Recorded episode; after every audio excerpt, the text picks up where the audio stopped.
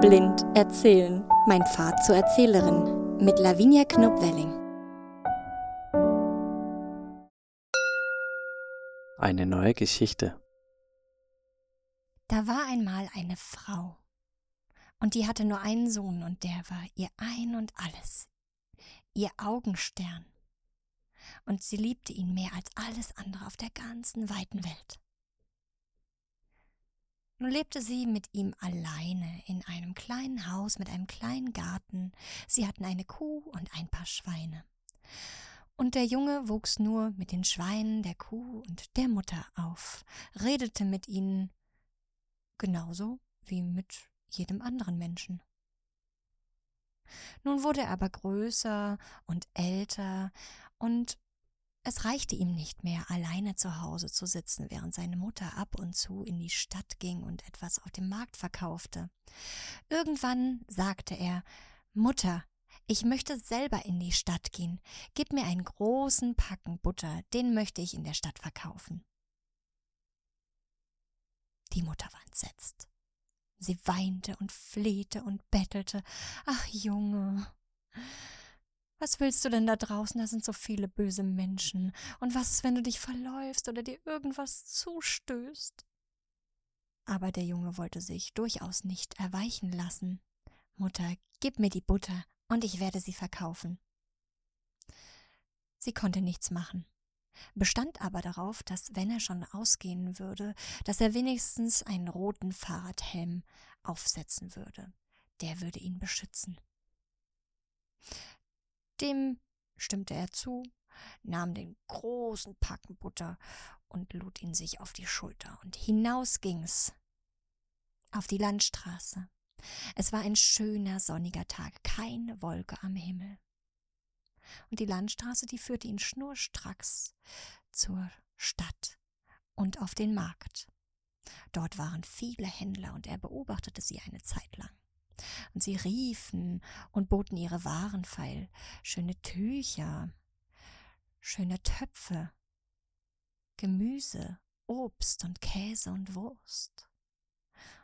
Und er begann sie nachzuahmen. Butter, gute Butter, die feinste Butter, die leckerste Butter, komm und kauf Butter. Und schon strömten die Leute auf ihn zu. Wie viel kostet die Butter? Darf ich sie probieren? Ist es auch Bio? Aber seine Mutter, daran erinnerte er sich, hatte ihm davor gesagt, er sollte nichts an geschwätzige Leute verkaufen. Und so winkte er ein ums andere Mal ab und sagte, an euch verkaufe ich nicht, ihr seid mir zu geschwätzig. So kam es denn, dass es nachmittags wurde und heiß und er seine Butter immer noch nicht verkauft hatte. Also setzte er sich in den Schatten neben einen großen Stein, direkt vor einem Herrenhaus. So ein schönes Herrenhaus hatte er noch nie gesehen. Tatsächlich hatte er noch nie so ein großes Haus gesehen. Und er wandte sich dem Stein zu und fragte, wer wohl in diesem wunderschönen Haus wohnt, das müssen ja sehr feine Leute sein. Und der Stein, der sagte nichts. Denn der Stein, der war gerade dabei zu meditieren. Und das Einzige, was er dachte, war, ich bin ein Berg, ich bin ein Berg, ich bin ein Berg. Das gefiel dem Burschen. Du bist mir der rechte Gesell, nicht so geschwätzig wie all die anderen Leute. Willst du nicht meine Butter kaufen? Ich bin ein Berg, ich bin ein Berg, ich bin ein Berg. Da freute sich der Bursche noch mehr, nahm die Butter und sagte, hier, nimm sie gleich ganz, und schmierte die ganze Butter auf den Stein und weil es so ein heißer Tag war, da schmolz sie. Ich sehe, es hat dir geschmeckt. Jetzt gib mir meine Belohnung. Ich bin ein Berg, ich bin ein Berg. Da wurde der Bursche wütend. So, ich gebe dir meine Butter, und du willst mich nicht bezahlen? Na warte, und er stürzte sich auf den Stein und rollte ihn zur Seite. Darunter kam eine Kiste zum Vorschein. Und er hiefte sie hoch und öffnete sie. Darin lagen lauter Goldstücke. So ist's recht. Und er nahm sie mit nach Hause zu seiner doch sehr erstaunten Mutter und freute sich über seine Belohnung. Nun ist allerdings ein Abenteuer bekanntlich wie kein Abenteuer, und ein paar Tage später, da sagte er wieder zu seiner Mutter Mutter, Gib mir Wurst, die will ich auf dem Markt verkaufen. Ach Junge. Aber die Mutter konnte so viel flehen und betteln, wie sie nur wollte. Ihre Tränen halfen nichts. Sie musste ihn ziehen lassen. Er setzte seinen roten Helm auf und ging fort, mit der Wurst über der Schulter die Landstraße entlang. Und die Mutter, die rief ihm noch von der Tür hinterher Junge, falls dir irgendwas passiert, geh zum König, der wohnt in dem Schloss, er wird's richten. Es war ein schöner sonniger Tag wieder einmal. Und er kam in die Stadt. Allerdings war heute kein Markttag, und er fand niemanden, der ihm seine Wurst abkaufen wollte. Er rief und rief Wurst, frische Wurst. Aber kein Mensch kam. Dafür kamen einige pelzige Gesellen, die an ihm heraufsprangen. Es waren Hunde. Aber das wusste er nicht. Ich verstehe euch leider nicht, aber ich merke, dass ihr meine Wurst haben wollt. Hier, nehmt sie gleich ganz und erreichte einem der pelzigen Gesellen die Wurst, und der Hund verschlang sie in einem Haps. Ich sehe, dass es dir geschmeckt hat, jetzt gib mir meine Belohnung. Aber der Hund, der sagte nur Was, was, was, was, was, was, was.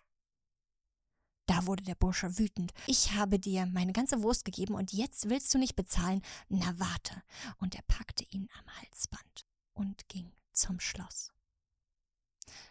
Das war einfach zu finden, denn es war das höchste Gebäude und das schönste, ganz in makellosem Weiß, mit einem hohen Turm. Und als er zur Tür kam, da stand da eine Wache. Und der Wächter hielt ihn an. Wo willst du denn hin? Ich will zum König. Dieser Unhold will mich nicht bezahlen, obwohl er meine ganze Wurst gefressen hat. Jetzt will ich zum König. Der soll's richten. Mama hat's gesagt. So, so. Hm. Ich will dich wohl durchlassen, wenn du mir die Hälfte deiner Belohnung gibst. Da musste der Bursche erstmal nachdenken. Hm, die Hälfte von plus und geteilt mit zwei ist. Äh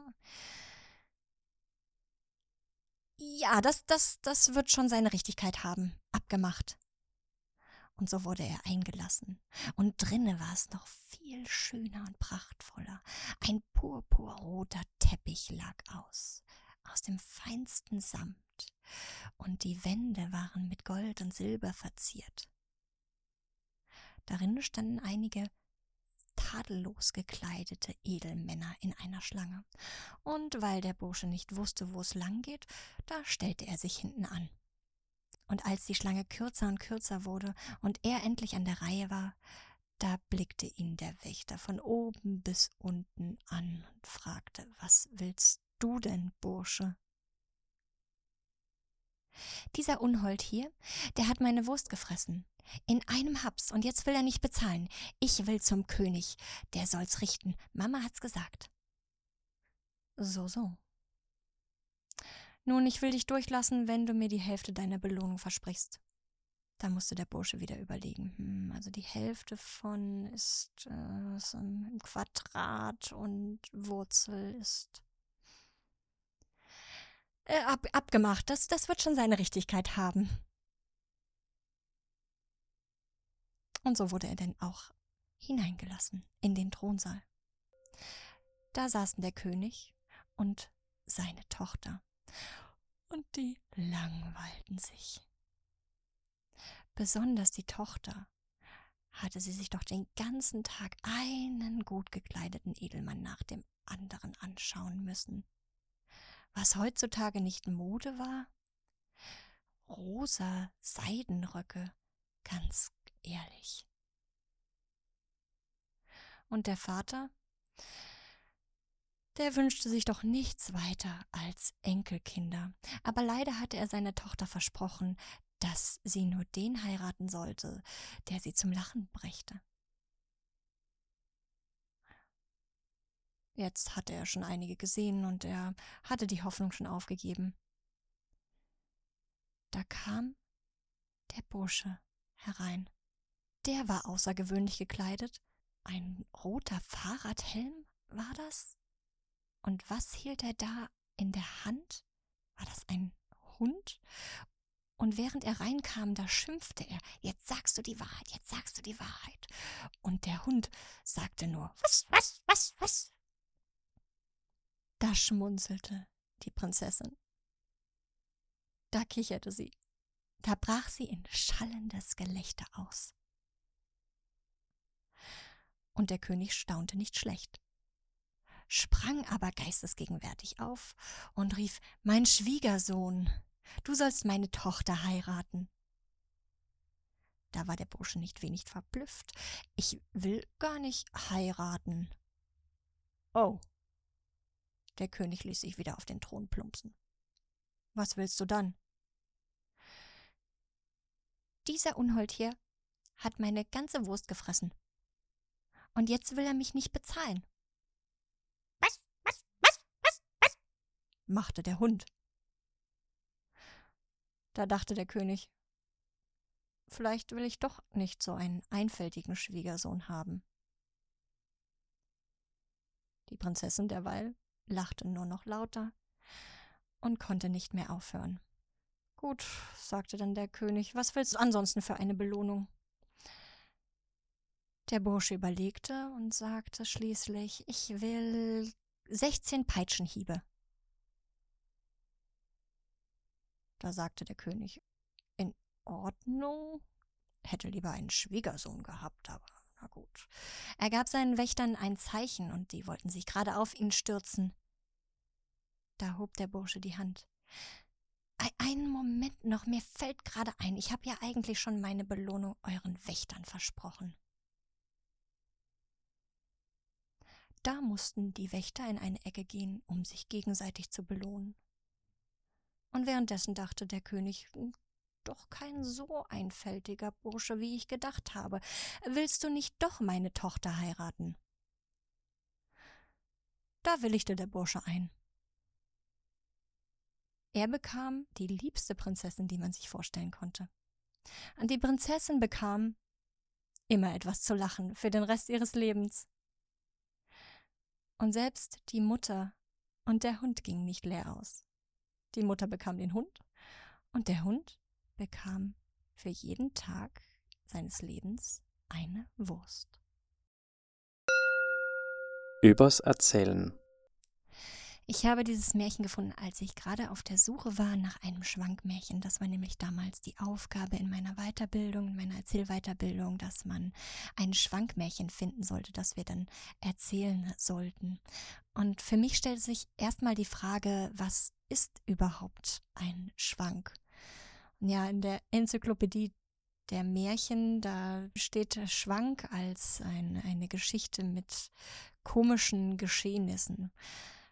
Das ist aber ziemlich breit und was mir auch aufgefallen ist, ist, dass es dasselbe zwar auch in, ähm, ja, in englischen Märchen gibt, aber dass es dort oft einfach als äh, eine humoristische Geschichte bezeichnet wird oder vielleicht sogar einen Witz als Witz bezeichnet wird. Es steht noch einiges andere dazu, zu dem Schwankmärchen. Das kann häufig eine derbe Geschichte sein. Es geht öfter mal um einen Wettstreit und schaut nicht so auf die, das Moralische dahinter. Also es kann durchaus sein, dass Klugheit und List über sonstige moralische hm, ja, Gewohnheiten und Kon Konventionen siegen, wie es ja auch in diesem Märchen hier, was ich erzählt habe, der Fall ist, der der Bursche erweist sich doch als klüger und äh, gewinnt letztendlich die Prinzessin, während die beiden Wächter, die versucht haben, ihn auszutricksen, sich ja gegenseitig mit äh, Peitschenhieben belohnen müssen. Vor diesem Hintergrund fand ich es immer noch ziemlich schwer, einen Schwank zu finden, den ich mochte und der nicht zu derb war, möchte ich gar nicht sagen, aber vielleicht zu böse. Was mir mehr hilft, auch ähm, heutzutage noch, um herauszufinden, welche Art von Märchen ich gerade vor mir habe und ob es sich um einen Schwank handelt oder nicht um einen Schwank handelt, ist das Arne Thompson Ute Typenverzeichnis für Märchen, auch Arto-Typenverzeichnis.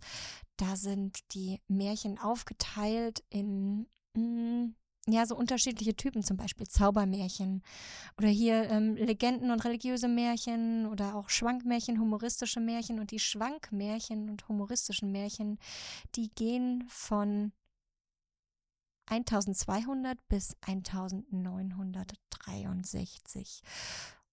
Und man findet eine grobe Übersicht darüber auf Wikipedia, wenn man einfach nach Arne Thompson, Uta Typenverzeichnis oder einfach Artotypenverzeichnis und Wikipedia googelt. Das ist das, was ich immer am einfachsten finde, um einfach mal zu checken, wo gehört dieses Märchen allerdings, wo gehört dieses Märchen hinein. Und ich hatte mir eigentlich ein anderes Märchen ausgedacht oder beziehungsweise nicht ausgedacht, sondern gefunden. Das stellte sich aber als Zaubermärchen heraus, obwohl es humoristisch war. Denn allein, dass es komisch ist, ist nicht ausschlaggebend, ob es jetzt ein Schwank ist oder kein Schwank ist. Es kann immer noch schwankhaft sein, aber ein Schwank ist, ähm, orientiert sich immer noch etwas an der Realität, also hat meistens dann keine magischen Elemente. Das zeichnet auch nochmal einen Schwank aus. Ich habe die, dann dieses Märchen gefunden, weil ich gerne ein dänisches Märchen erzählen wollte. Im Bestfall vielleicht sogar auch auf Dänisch irgendwann mal, denn ich war vor äh, ja, inzwischen schon äh, zehn Jahren, eine Zeit lang in Dänemark, ein Jahr, habe da ein Jahr lang studiert, Cultural Encounters an der äh, Roskilde Universität und ähm, habe dort angefangen, Dänisch zu lernen. Ich habe da auch meinen Mann kennengelernt im Chor in Dänemark und seitdem, ja, sprechen wir immer Dänisch und äh, dann irgendwann haben wir auch mit Deutsch angefangen. Wir haben jetzt dänische Tage und deutsche Tage und das Dänische, das liegt mir sehr nahe. Deswegen wollte ich auch gerne tiefer in die äh, dänischen Märchen eintauchen und habe dadurch herausgefunden, dass es einen dänischen Märchensammler gab im 19. Jahrhundert. Der Sven Grundtvig hieß der unter anderem. Märchen gesammelt hat so und in ähm, Danske Folkeeventyr und unter anderem dieses Märchen hier aufgeschrieben hat. Das heißt im Original Tossen, also sowas wie der, der Verrückte. Das habe ich äh, gefunden auf Englisch allerdings auf einer Webseite. Da hieß es The Master Fool. Ist aber eine, ein, eine Sven Grundweg-Geschichte. Und ich habe diese Geschichte als Ausgangspunkt genommen. Und wer sich ein wenig mit Märchen auskennt, der wird schnell rausfinden, dass es äh, Parallelen gibt zu anderen Märchen, besonders ähm, Giambattista Basiles Märchen Vardiello, das findet man im äh, Pentamerone. Und da geht es auch um einen sehr ungeschickten jungen Mann, der ja, der immer in unglückseligen Situationen landet, dass er äh, zum Beispiel einen Weinhahn aufdreht und dann äh, vergisst ihn wieder zuzudrehen, dann wird das Mehl verdorben und weil er sich dann umbringen will, äh, isst er eine ganze ein, eine ganzes, einen, einen, einen ganzen Topf voller Süßigkeiten, was ihm seine Mutter verboten hat. Sie hat ihm gesagt, wenn du das isst, dann äh, stirbst du, dann ist es Gift. Es war aber kein Gift, sie wollte ihn nur davon abhalten, Süßigkeiten zu essen. Er isst also diesen ganzen Topf voller Süßigkeiten auf und geht in den, versteckt sich im Ofen. Und als seine Mutter ihn findet, da ist sie ganz entsetzt, auch von seiner Dummheit. Ich habe noch andere Elemente von anderen Märchen reingenommen, unter anderem das Bürle und vor allem aber auch der gute Handel. Das sind beide Grimm-Märchen. Bei dem guten Handel habe ich vor allem dieses Was, was, was von dem Hund genommen, dass der, dass der Bauer total falsch versteht und denkt, der Hund möchte eine Wurst haben und er gibt ihm eine Wurst und will am nächsten Tag zum Metzger gehen und sich bezahlen lassen. Der Metzger will ihn aber nicht bezahlen. Was ich allerdings geändert habe, ist, dass er, dass ich ihn nicht als dumm bezeichne, wie er im, im, ja, im Tossen von Sven Grundwie bezeichnet wird.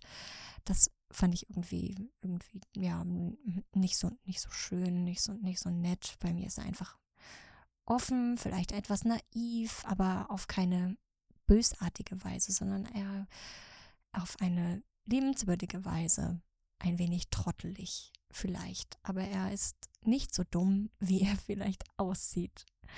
Das war mir das Wichtigste an dem Märchen. Was mir total geholfen hat, diese Figur vor mir zu sehen, war eine Übung, die ich in der Weiterbildung gemacht habe. Und zwar geht die so, dass man sich in der Ferne eine Figur vorstellt aus seiner Geschichte, aus der Geschichte, die man erzählen möchte und auf sie zugeht, also wirklich physisch auf sie zugeht und sie immer klarer vor sich sieht von oben bis unten betrachtet. Dann geht man wieder zurück, rückwärts und man kann dann ein paar Fragen beantworten. Ein paar Fragen zur Figur sind das meistens sowas wie, wie sieht die Figur aus? Äh, was hat sie an? Was sind so typische körperliche Merkmale? Im Prinzip finde ich, man kann das so machen wie bei 20 Fragen an den Professor, dass man sich im Vornherein Fragen ausdenkt, die man an die Figur hat und die dann beantwortet. Das lässt sie so richtig klar vor den Augen entstehen. Das hat bei mir auf jeden Fall geklappt, dass ich dann diese Figur einfach viel klarer vor mir gesehen habe. So viel zu diesem Märchen.